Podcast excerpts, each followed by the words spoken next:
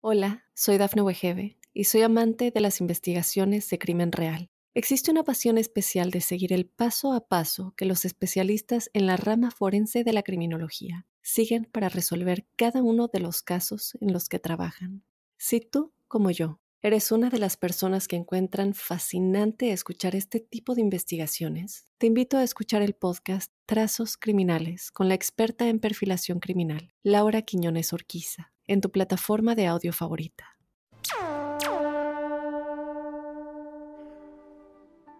Buenos días, buenas tardes, buenas noches, bienvenidos a un nuevo episodio de La Huella OVNI. Este lugar en donde nos hacemos preguntas, en donde, en donde entre todos buscamos respuestas y en donde por sobre todas las cosas no nos casamos con ninguna verdad absoluta de ningún lado.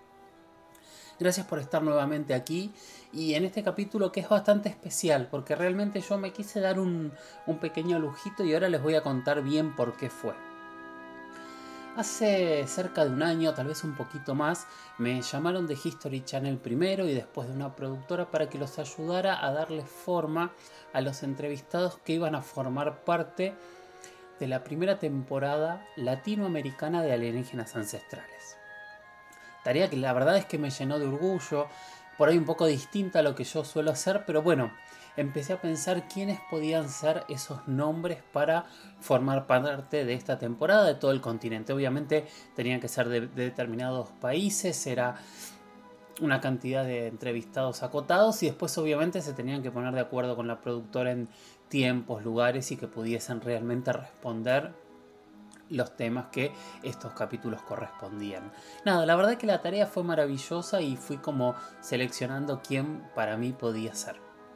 Así se armó Alienígenas Ancestrales. Quiero contarles también que yo voy a ser entrevistado una charla con la productora en un momento que me plantearon que yo también participase. Eh, y bueno, y al final, como no era una producción mía, les dije que sí. Si hubiese sido una producción mía como inexplicable, seguramente me costaría más participar. No, no me, cuesta ser entrevistado y, y ser el, quien toma las decisiones en un proyecto.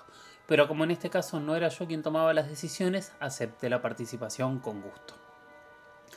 Y bueno, entonces este, pensé en que por estos días, obviamente esto en un podcast depende de cuándo se esté escuchando, pero obviamente lo van a poder seguir buscando, se está por estrenar esta primera temporada de Alienígenas Ancestrales Latinoamérica en History, decidí hacer como un programa especial, que van a ser dos, con estos o algunos de los entrevistados de todo el continente que participaron en esta producción para hablar de estos temas, ¿no? Para hablar de si realmente existen o qué es lo que piensa cada uno de estos enormes expertos sobre el tema de los alienígenas y el pasado les propongo que escuchemos. La verdad que son respuestas increíbles, distintas, eh, y creo que al final de estos dos programas tal vez entre todos podamos hacer algún tipo de conclusión.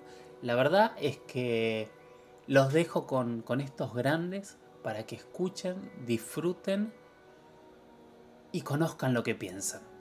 Recuerden antes de que empecemos que esto es La Huella OVNI, que yo soy Jorge Luis Zuxdorf, que me encuentran en redes, en Instagram soy arroba Jorge Luis S oficial, en Twitter soy arroba Jorge Luis S-77, con el hashtag numeral La Huella OVNI, dudas, preguntas, temas para los próximos episodios.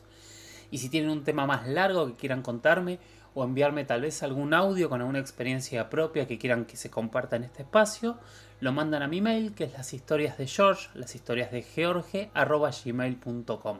Ahora sí, los dejo con este episodio que es el número 78 de la huella ovni.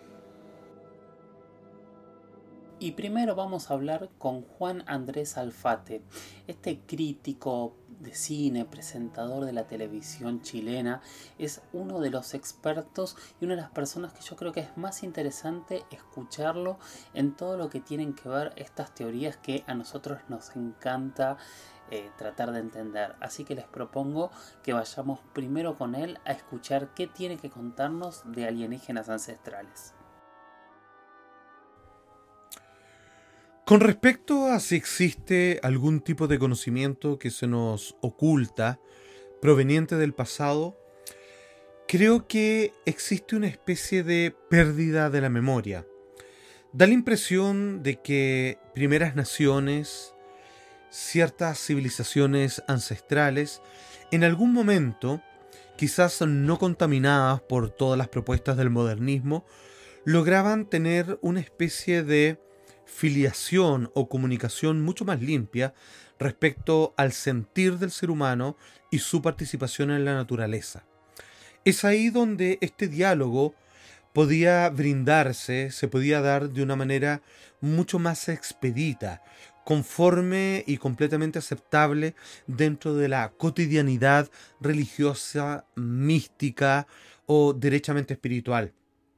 Siento que es una memoria perdida, por lo tanto creo que es posible recuperarla a través de ciertos rituales como algunas personas proponen o incluso con acercarse en un trabajo de virar los sentidos que siempre apuntan del ser humano, del cuerpo hacia afuera, volcarlos por ahí en algún instante hacia adentro y tratar de entender cuál es la infinita biblioteca intuitiva que nos permite conectarnos con esa sabiduría y así quizás limpiar los canales y volver a regenerar una comunicación con los portadores de ese antiguo conocimiento que antes se nos daba de forma mucho más fluida.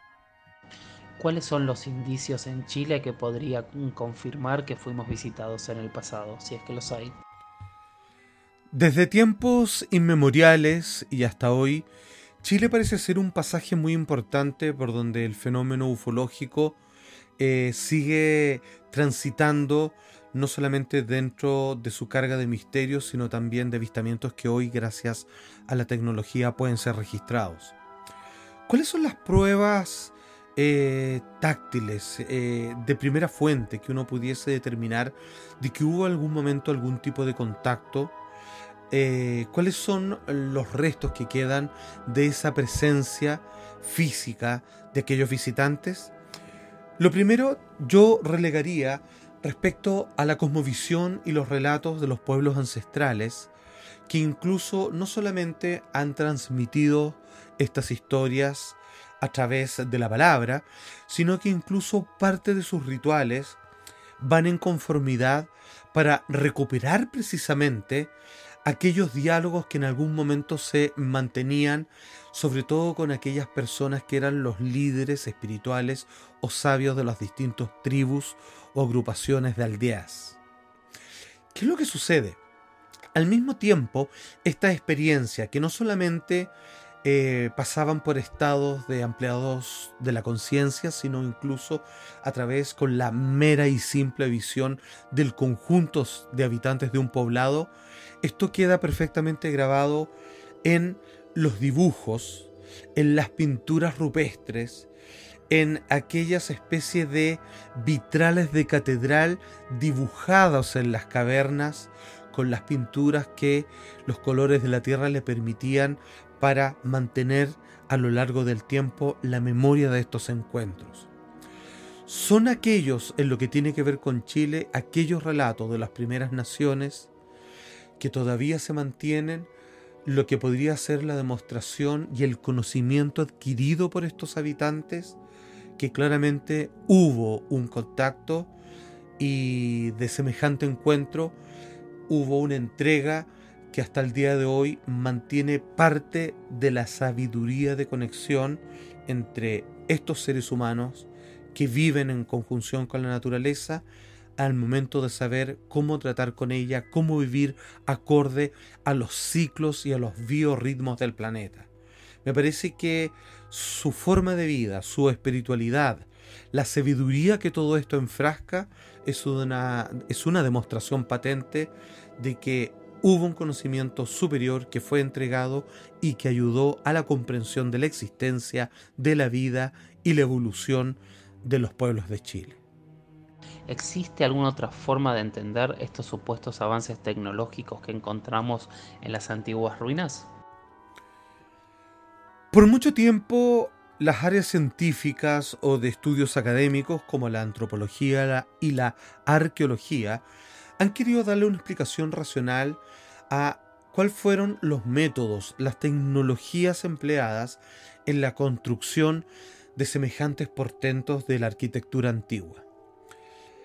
Eh, finalmente, el ejercicio que han hecho es tratar de calzar casi a la fuerza todo tipo de explicaciones acomodaticias que den cuenta de bajo qué forma de ingenio las antiguas civilizaciones pudieron haber creado semejantes monumentos, por ejemplo, o ciertas ciudades que hoy día parecen contradecir las posibilidades de lo que el relato histórico nos dice en cuanto las antiguas civilizaciones finalmente estaba dentro de su poder y dentro de sus capacidades de poder construir algo así.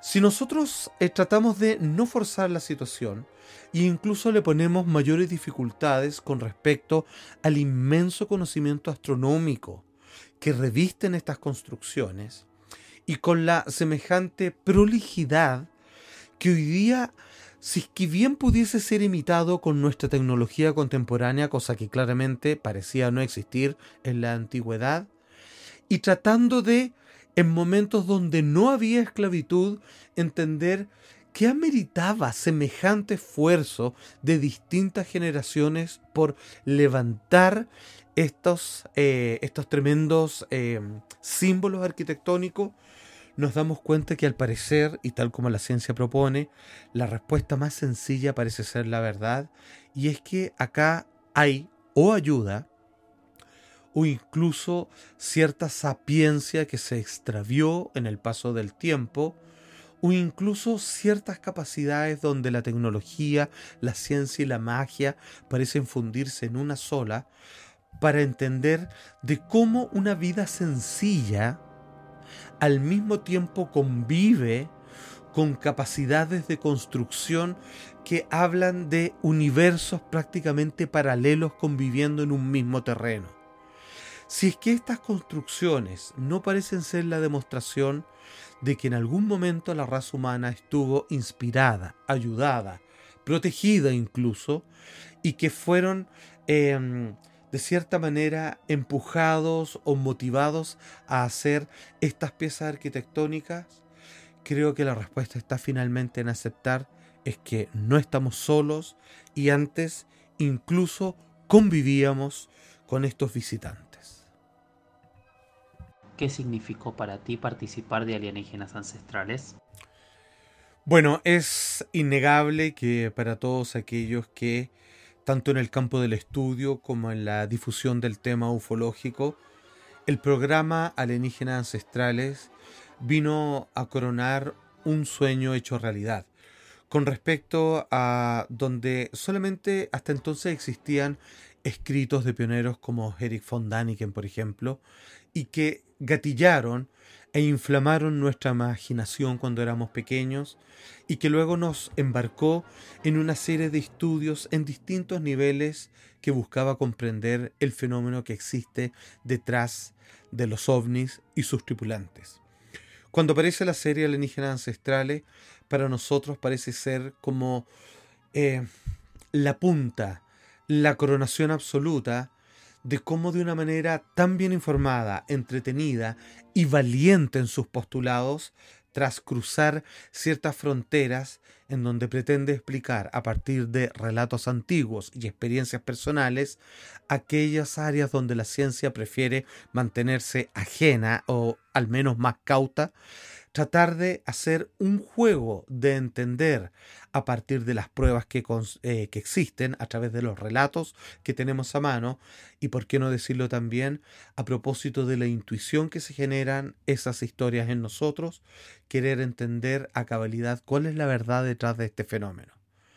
El hecho de que me hayan invitado a participar en este programa, bueno, es una enorme felicidad, un tremendo orgullo, lo siento como un feliz reconocimiento al trabajo personal que he hecho en este campo y por supuesto también eh, ha generado en mí una especie de, de orgullo, de humilde orgullo, de, de, casi completar un ciclo en mi vida con respecto a estas temáticas. Así que muy agradecido y bueno, aquí estamos para lo que se me necesite.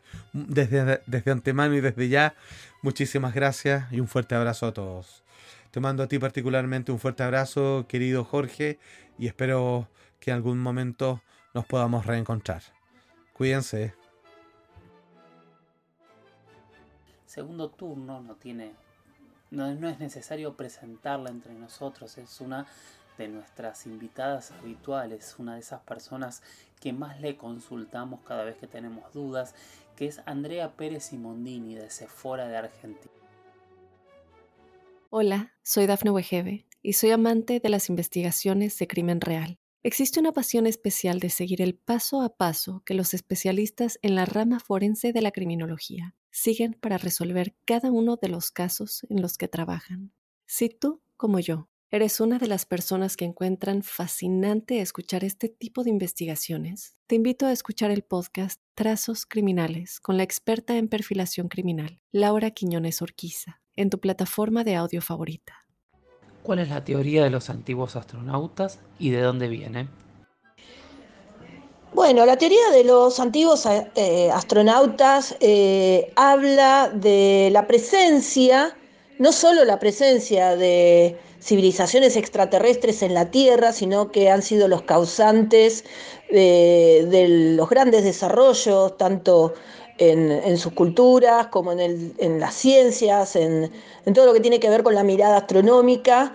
Han sido parte de la creación, incluso se sostienen, muchos de sus pensadores sostienen que han sido parte de la creación del hombre en la Tierra.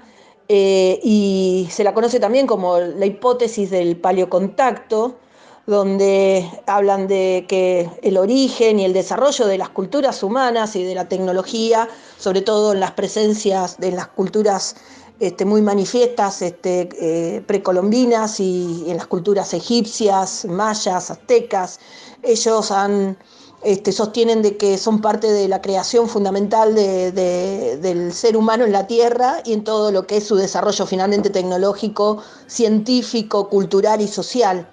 Y los grandes, ¿de dónde vienen? Bueno, de los grandes mentores, quizá el más importante fue Eric von Daniken, que ha dado el, salto, digamos, a la mirada de esta teoría, este, y con su discípulo más importante, que es Giorgio Soukalos, pero también no podemos dejar de mencionar a otro pensador de esta teoría, que es eh, Zacarías Sitchin, y por supuesto el gran JJ Benítez, que ha hecho una recorrida mundial este, mostrando los, los este, antecedentes de estas culturas también en distintas partes del mundo, generando toda una cultura. Creo que podemos hacer eje que entre Eri Daniken, Zoukalo, Sitchin y JJ Benítez está la expresión más importante de quienes dieron origen a eh, la teoría de los antiguos astronautas. ¿Hay indicios extraños en América en relación a estos temas?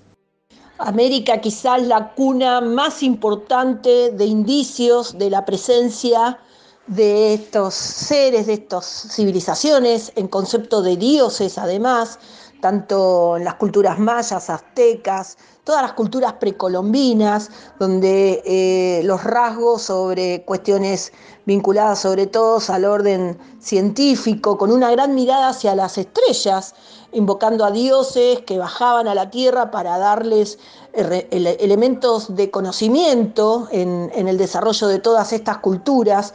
Uno mirando en sus arquitecturas puede observar este, con mucha claridad la presencia eh, de estos seres en, naves voladoras. Tenemos desde culturas en Colombia donde se manifiestan a través de este, desarrollos eh, no solo pictográficos, sino puntualmente en, esculturas que, recrean naves espaciales, en modelos de aviones o en, la cultura inca, donde se puede ver con precisión eventos astronómicos, podemos hablar de la presencia de los posibles astronautas en la línea de Nazca, ni hablar en las culturas este, aztecas y mayas, donde hay clara alusión a que estos seres tenían no solo poderes supremos, sino que bajaban en conceptos de desarrollo de, gran, una gran mirada sobre la astronomía, descubriendo este, o mostrando eh, posiciones de estrellas, de donde supuestamente era originario, asomando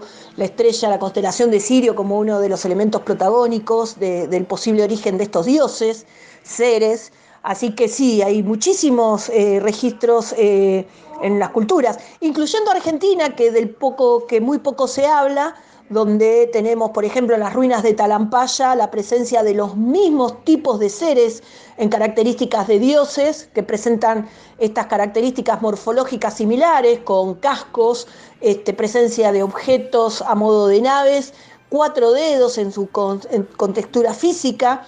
Eh, realmente es asombroso el parecido que hay este, con las culturas americanas, este, precolombinas, en relación a lo que muestran muchas culturas ancestrales eh, de origen oriental o, este, o europeo, digamos, y, realmente los parecidos y las coincidencias son increíbles, por lo cual este, creo que es muy importante ahondar en esos rasgos y lo que le dan mucho sustento a la hipótesis de los astronautas este, que vienen en, en registros del pasado, en realidad en los alienígenas ancestrales.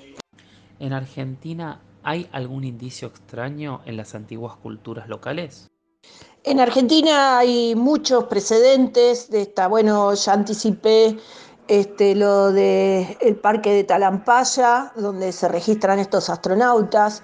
También en las sierras del Iguel-Calel, en la provincia de La Pampa, allí hay una cantidad de registros donde se observan no solo, no solo fauna local, sino claramente eh, objetos esféricos que parecen volar y lo que también eh, semejan a eh, seres voladores con eh, un tipo de escafandra que al día de hoy en, en, los estudios que se han hecho desde la ciencia, desde la arqueología, no se puede dar una explicación respecto a qué significan estas, estas apariciones. Es muy este, impactante y poco conocido además. También tenemos culturas precedentes en la zona de la cordillera, en Catamarca, se tiene registro de una civilización, eh, una cultura eh, de muchos años anteriores a cualquier asomo de cultura conocida, de vestigios culturales aún de las más antiguas, donde también se hacen registros de especies de máquinas voladoras este, en las pictografías, en, las, en las marcas que se encuentran en las piedras de la precordillera, donde semejan aviones, que también son muy poco conocidas y que eh, han llevado a hacer lucubraciones eh, de la posible relación de cuán al sur pudieran haber llegado eh, los incas y dejar registros también de estas culturas, pero es muy interesante ver la calidad de esas, de esas máquinas en relación a las formas de aviones que presentan. también en Santiago del Estero existe una cultura que eh, tenía mucha relación con lo que consideraban una especie de dioses que les daban conocimientos y que eh, sobre todo en la, en la cosecha, este, con, con, rasgos de calidad eh, totalmente y de formas de cosecha totalmente diferenciadas a las de las comunidades originarias del lugar. Este, también tenían una gran mirada sobre los eventos celestes que era algo poco conocido en las culturas originarias del lugar. Así que sí, en Argentina hay muchísimos vestigios y ni hablar además de las que se conocen en la zona de la Patagonia, las cuales se las consideran los gigantes, donde eh, su propia morfología este, características eh, son totalmente diferenciales a cualquier comunidad eh, originaria este, investigada por la ciencia, que también tenían un gran dominio de, un concepto social y, gran destreza en términos de elementos de prácticas de caza con eh, desarrollo de, elementos que no eran comunes en la zona. Y hablan también de los seres gigantes que bajaron y se mezclaron con las mujeres del lugar y generaron estas nuevas, esta nueva este, especie o, ser social de la zona Así que se podría decir que en, Argentina hay muchos eh, vestigios de la presencia de este tipo de seres provenientes del espacio. ¿Qué significó para vos participar de alienígenas ancestrales? Para mí participar eh, de alienígenas ancestrales fue en principio una gran emoción eh, porque de alguna manera uno siente que los acontecimientos que se dieron en Latinoamérica y especialmente en Argentina también eh, guardan relación con lo que se muestran en distintas partes del mundo. Es una oportunidad que eh, la gente, no ya no solo de Latinoamérica, sino de, a nivel mundial, conozcan eh, todos los antecedentes que hay en Latinoamérica sobre estas presencias que son muy contundentes y que además hace de que de muchos lugares del mundo todo el tiempo nos estén visitando y preguntando justamente por ser pocos conocidos. Eh, me honra muchísimo el hecho de que eh, History Channel me haya tenido en cuenta para de alguna manera llevar la voz de estos acontecimientos a nivel internacional y, y me siento también muy honrada como investigadora de que se lo haga con una forma absolutamente objetiva y responsable. Así que feliz de la vida de ser parte del equipo de History Channel. Ahora vamos a escuchar a Juan Jesús Vallejo, este periodista español residente en Colombia que ha recorrido el mundo buscando e indagando por sí mismo cada una de estas teorías. ¿Por qué piensas que existen tantas teorías sobre visitantes en la antigüedad? Hay muchas teorías sobre visitantes en la antigüedad porque en diferentes momentos de la historia y en diferentes culturas, lo que nos hablan los pueblos antiguos es de visitas de seres de otros mundos.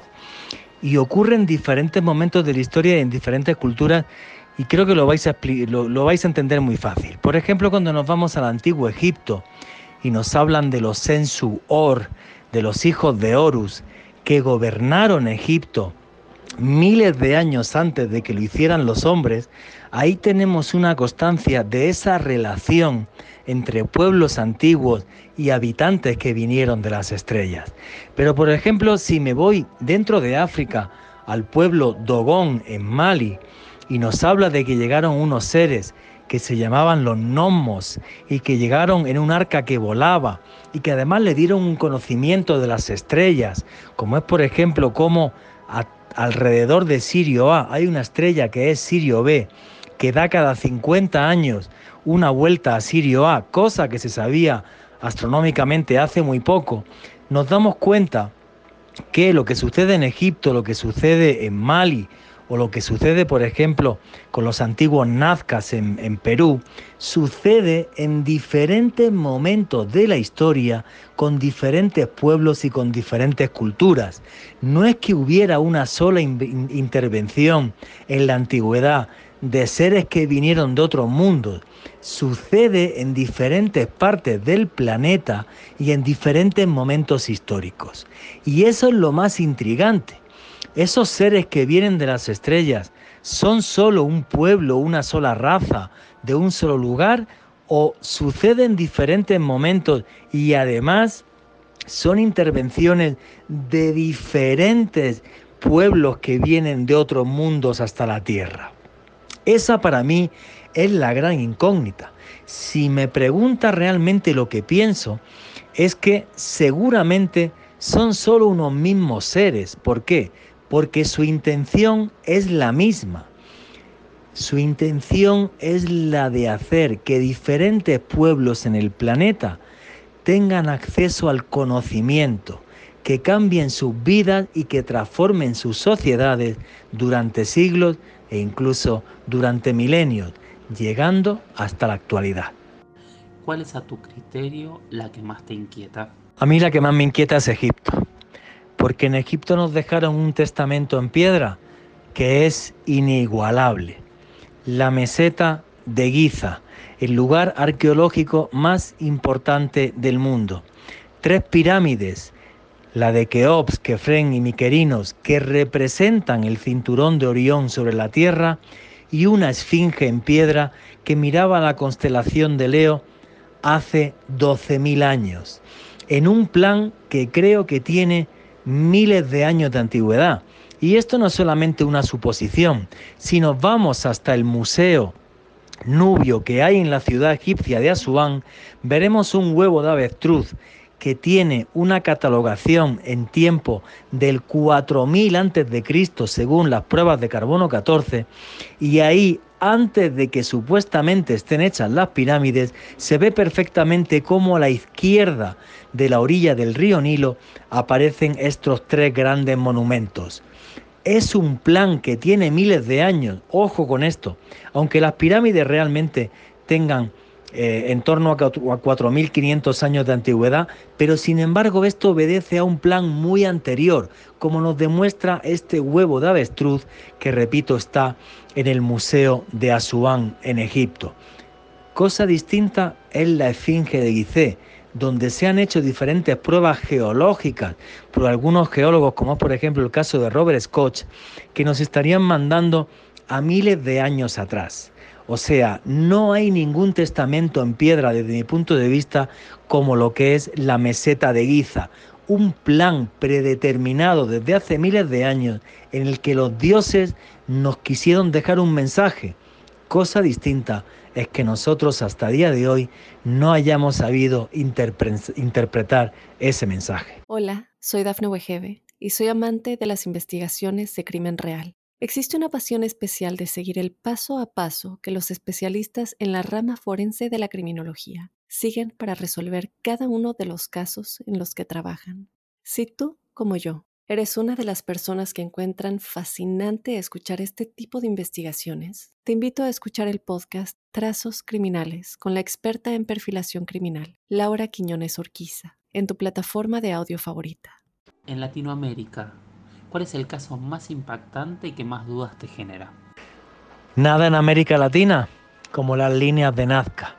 Hay que tener en cuenta que la Pampa Colorada, donde están las líneas y lo que supone las líneas en sí, yo que he tenido la suerte de volarlas durante dos días seguidos en helicóptero, lo que hicieron los antiguos nazcas hace dos mil años en ese desierto es dibujar un desierto entero, dibujar un desierto de forma completa, con un montón de figuras muy extrañas, unas manos, una ballena, de repente un cóndor, y aparte de eso, líneas que se pierden en el horizonte haciendo un mapa de las estrellas.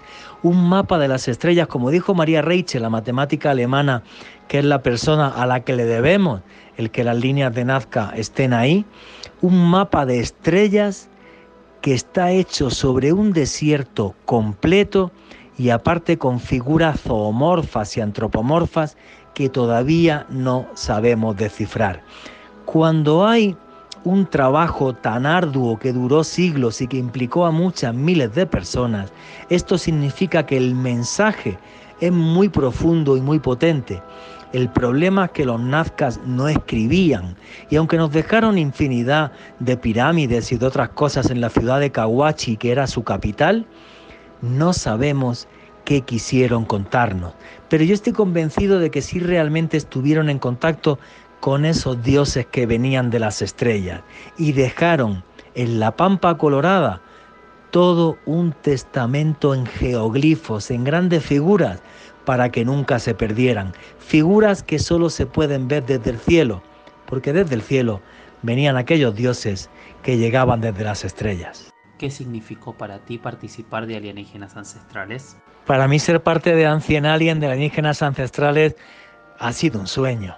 Y ha sido un sueño en el sentido de que hace muchos años que leí libros de Eric von Daniken y de otros autores que profundizaron en esta teoría que revisaron la historia humana entendiendo que no tiene sentido si no pensamos que nos visitaron hace muchos miles de años.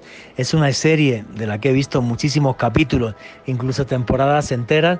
Sé que es una serie que tiene una audiencia absurda a nivel mundial y algunos años pasaron incluso los mil millones de espectadores y realmente el que History Channel me haya visto como un portavoz de esta teoría después de muchos años de investigación y de trabajo en los cinco continentes, pues para mí es todo un orgullo, porque aunque algunos nos llamen locos, yo sí que creo que nos toca reescribir la historia para entender que no tiene sentido salvo que pensamos, salvo que pensemos que nos visitaron de las estrellas y que hubo momentos en el que dioses y hombres caminaron juntos por la faz de la tierra.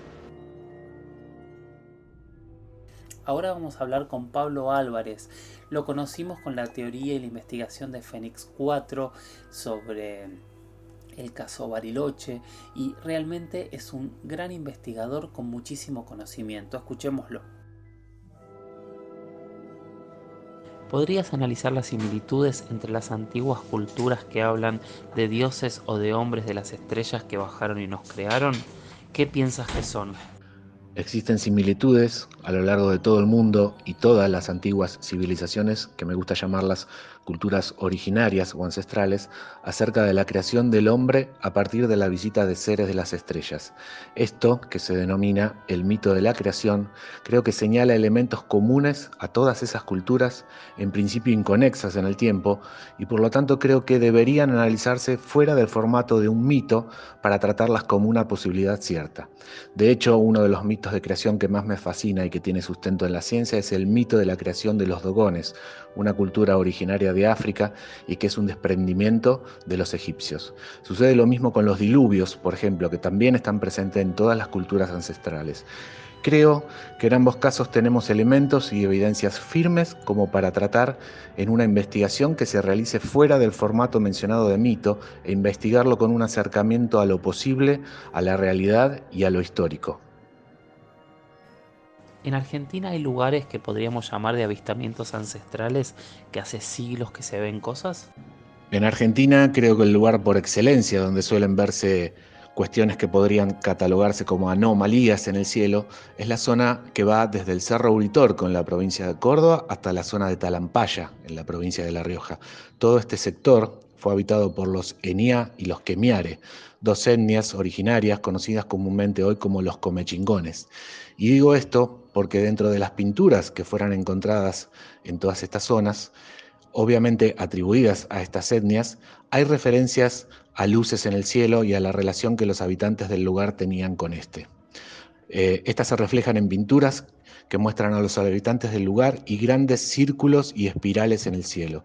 Estamos hablando de culturas que habitaron estas zonas entre 6.000 y 4.000 años antes de Cristo. ¿Qué opinas de las teorías de los antiguos astronautas? La teoría de los antiguos astronautas creo que debería ser de una vez por todas tomada en serio por los científicos más formales, esos que pertenecen a una rama más dura y más conservadora. Existen infinidad de elementos dentro de la teoría de los antiguos astronautas que merecen ser investigadas y tomadas en serio porque el peso de la evidencia es muy grande. Lo que sucede, creo yo, es que si muchos de estos elementos son confirmados, la historia debería ser escrita nuevamente casi partiendo de cero. Y esto no es una opción que sea de agrado para este ala dura de la ciencia. Además, existen otros ámbitos que se verían sacudidos diría yo casi desde sus cimientos, y que deberían ser reescritos también nuevamente desde cero, como es por ejemplo la religión. ¿Qué significó para vos participar de alienígenas ancestrales? Participar de alienígenas ancestrales ha sido creo el placer más grande que he tenido hasta ahora en lo que se refiere al mundo de la omnilogía y los fenómenos aéreos anómalos. El solo hecho de participar en un programa que en su versión original participan investigadores de la talla de Giorgio Soukalos, Eric Bodaniken o Nick Pope es un verdadero placer y ahora con la versión latinoamericana con investigadores de toda América Latina ha sido realmente muy movilizante. Creo que los investigadores en América Latina tenemos mucho que contar y tenemos mucho que aportar para la investigación de este fenómeno tan apasionante y que tantas respuestas podría darle a la humanidad. Y creo que entre esas, estas, estas preguntas que podrían ser respondidas tenemos dos que son muy importantes, que es de dónde venimos y hacia dónde vamos. Creo que los investigadores de América Latina ofrecemos un nuevo horizonte hacia dónde mirar y hacia dónde dirigirnos. El comandante Julio Chamorro es eh, una persona que hay que prestar mucha, mucha atención a su, presentador, a su presentación. Es uno de los testigos del caso La Joya, allá por principios de la década del 80, esa base militar en Perú, donde todos vieron a un avión Sukhoi combatir contra un ovni. Fue el creador de la Oficina de Investigación OVNI del Perú. Eh, y desde hace mucho, mucho tiempo es una persona que realmente se dedica ¿Nos visitaron en el pasado? Nosotros hemos sido visitados en el pasado y hay mucho testimonio, mucha prueba de, la visita de, extraterrestres a nuestro continente. Y es, tiene historicidad, pueden ser registrados y seguidos, investigados. La oficina que creaste en Perú, oficialmente, ¿alguna vez investigó los posibles contactos de civilizaciones antiguas con culturas de otros mundos? La oficina de investigación del fenómeno aéreo anómalo encontró que casi, casi siempre los em, reportes de avistamientos tenían que ver con culturas ancestrales. O sea, sucedían en áreas cercanas o eran vistos desde lejos sucediendo sobre ruinas de culturas pre-incas, o sea, de antes de los incas, sobre todo en el norte del Perú. Entonces, en las reuniones de investigación, una de las anotaciones que teníamos era la incidencia de los avistamientos sobre las ruinas de asentamientos humanos o de culturas establecidas y desarrolladas. En conclusión, sí, por supuesto que sí hemos notado y estudiado esta, esta situación. De las teorías de los antiguos astronautas, a ti personalmente, ¿qué es lo que más te ha llamado la atención? Mira, eh, sobre los hechos que son aludidos a presencia extraterrestre, el que más me sorprende es el relacionado a las líneas de Nazca. ¿ya? Eh, como número uno, porque no encuentro yo una explicación para que semejantes dibujos y tan hermosos diseños hayan sido hechos a la perfección en la superficie sin la vigilancia o la asesoría desde el cielo. Pero adicionalmente, mm, en lo que uno piensa es por qué ese tamaño y para quién era dirigido. Esa es una de las cosas que más me sorprende, pero sin embargo también podemos pensar en, las construcciones incas en el Cusco, que son hechas con piezas de 100 o 200 toneladas que han sido movidas y acomodadas perfectamente, una encima o al costado de otra y quizás hasta debajo de otra. Eso también me, me, sorprende mucho y me anima a pensar en que ancestralmente nos han visitado y nos han ayudado y nos han guiado. ¿Qué significó para ti participar de alienígenas ancestrales? Participar para mí en alienígenas ancestrales para empezar es un gran honor, pero también es la oportunidad de intercambiar información, de intercambiar conocimientos y también de divulgarlos, de dar a conocer opiniones y abrir la posibilidad de que las personas que lo ven formen sus propias opiniones. Creo que mi participación en alienígenas ancestrales es una de las mejores cosas que le puede pasar a un investigador de este tema. Se los agradezco. Fue un honor. Joana Arenas es una reconocida productora y periodista colombiana que está detrás de Más allá, el exitoso programa que la verdad a mí me encanta, que es conducido por Esteban Cruz y que desde hace muchísimo tiempo se aboca a tratar de explicar y contar cada uno de estos temas que están más allá. Escuchémosla. ¿Cuál es el misterio antiguo que más te llama la atención en Colombia? Sin duda para mí el caso más importante de misterio en Colombia es el accidente de Anolaima o el avistamiento de Arcesio Bermúdez que se dio en julio de 1969.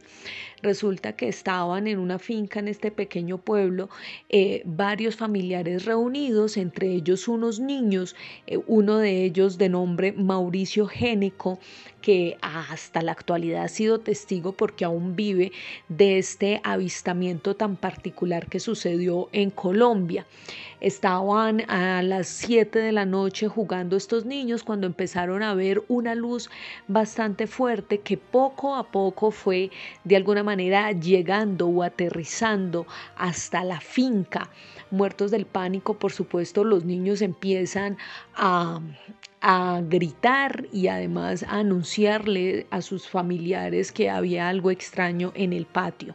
Uno de esos familiares pues es Arcesio Bermúdez, quien con mucho temor decide acercarse hasta ese objeto y curiosamente hacerle como unas señales con una linterna a las que el objeto pues de alguna manera también reacciona.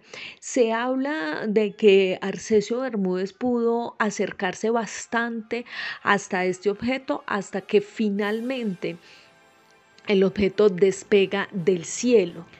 Lo curioso de este caso es que al siguiente día Arcesio Bermúdez pues estaba bastante enfermo, eh, con una temperatura muy baja en su cuerpo y pues sus familiares deciden trasladarlo hasta un hospital, pues para saber exactamente qué es lo que tiene. Tres días después, Arcesio Bermúdez fallece. Y aquí vienen varias historias interesantes. Primero, no se sabe a ciencia cierta cuál fue la causa de la muerte de Arcesio Bermúdez. Em, por otro lado, después con su cuerpo todo fue bastante curioso y es que eh, ese cuerpo de Arcesio Bermúdez desapareció de la tumba en la que sus familiares, pues por supuesto, lo habían enterrado. Este es uno de los casos quizás más sorprendentes, no solo en Colombia, sino en el mundo, que se conocen de personas que hayan fallecido debido precisamente a ese contacto que han tenido con estos objetos voladores no identificados y es quizás eh, uno de los casos de misterio más importantes de nuestro país y que siempre va a estar ahí referenciado. ¿Piensas que alguna inteligencia extraterrestre nos visitó en el pasado? ¿Por qué?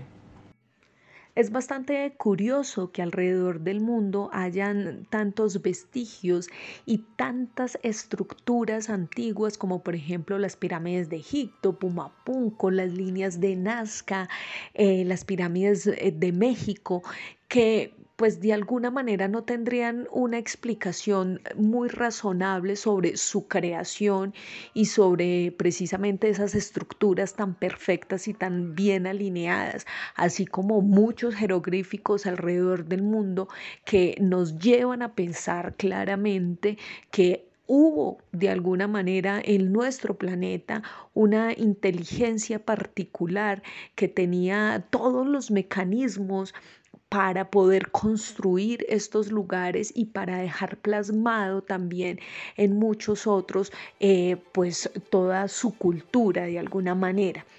Es bastante curioso este tema, sin embargo, pues es un, es un tema que siempre va a quedar como en el misterio, en la duda, en búsqueda de respuestas concretas que nos lleven, pues por supuesto, a analizar de dónde proviene esa inteligencia tan particular y con tantas capacidades para fabricar y crear eh, estructuras tan espectaculares alrededor del mundo. ¿Cuál es el misterio mundial que más te ha llamado la atención? Sin duda, uno de los misterios que más me llama la atención a nivel mundial está relacionado con los jeroglíficos del desierto de Atacama. ¿Por qué? Porque son alrededor de 355 figuras, unas con formas geométricas bastante particulares, otras de animales, siluetas de humanoides, y uno se pregunta, ¿quién pudo haber hecho estas figuras tan perfectamente diseñadas, tan perfectamente fabricadas y justo en ese punto, en medio de un desierto. Eh, allí también podemos encontrar, por ejemplo, el famoso gigante de Atacama, que parece pues como un hombre extraño, bastante grande que pues genera muchísimo misterio alrededor de él. ¿Y por qué me llama tanto la atención también este misterio? Porque pues este desierto también es conocido como uno de los lugares donde más avistamientos ovni se pueden observar en Chile, en el país donde se encuentran ubicados. Y pues es un misterio que hasta el momento claramente no se ha podido resolver, que sigue estando ahí presente y que nos sigue generando dudas sobre quiénes fueron sus fabricantes y cómo esas figuras pues por supuesto están allí diseñadas y planteadas durante años y años y años. ¿Qué significó para ti participar de alienígenas ancestrales? Sin duda alguna, pues para mí fue una experiencia bastante gratificante eh, participar en alienígenas ancestrales porque es un referente en la televisión eh, en cuanto a los temas ufológicos y de ovnis ancestrales. Eh, es sin duda una gran experiencia una gran experiencia porque en esta temporada pues está hablando precisamente de que esos alienígenas ancestrales también estuvieron en nuestro continente, también estuvieron aquí en Latinoamérica y dar a conocer pues las historias eh, de nuestro continente pues va a ser por supuesto bastante interesante y bastante gratificante para nosotros que hemos conocido y estudiado todos estos casos y todas estas historias que llenan de misterio a este lado del mundo.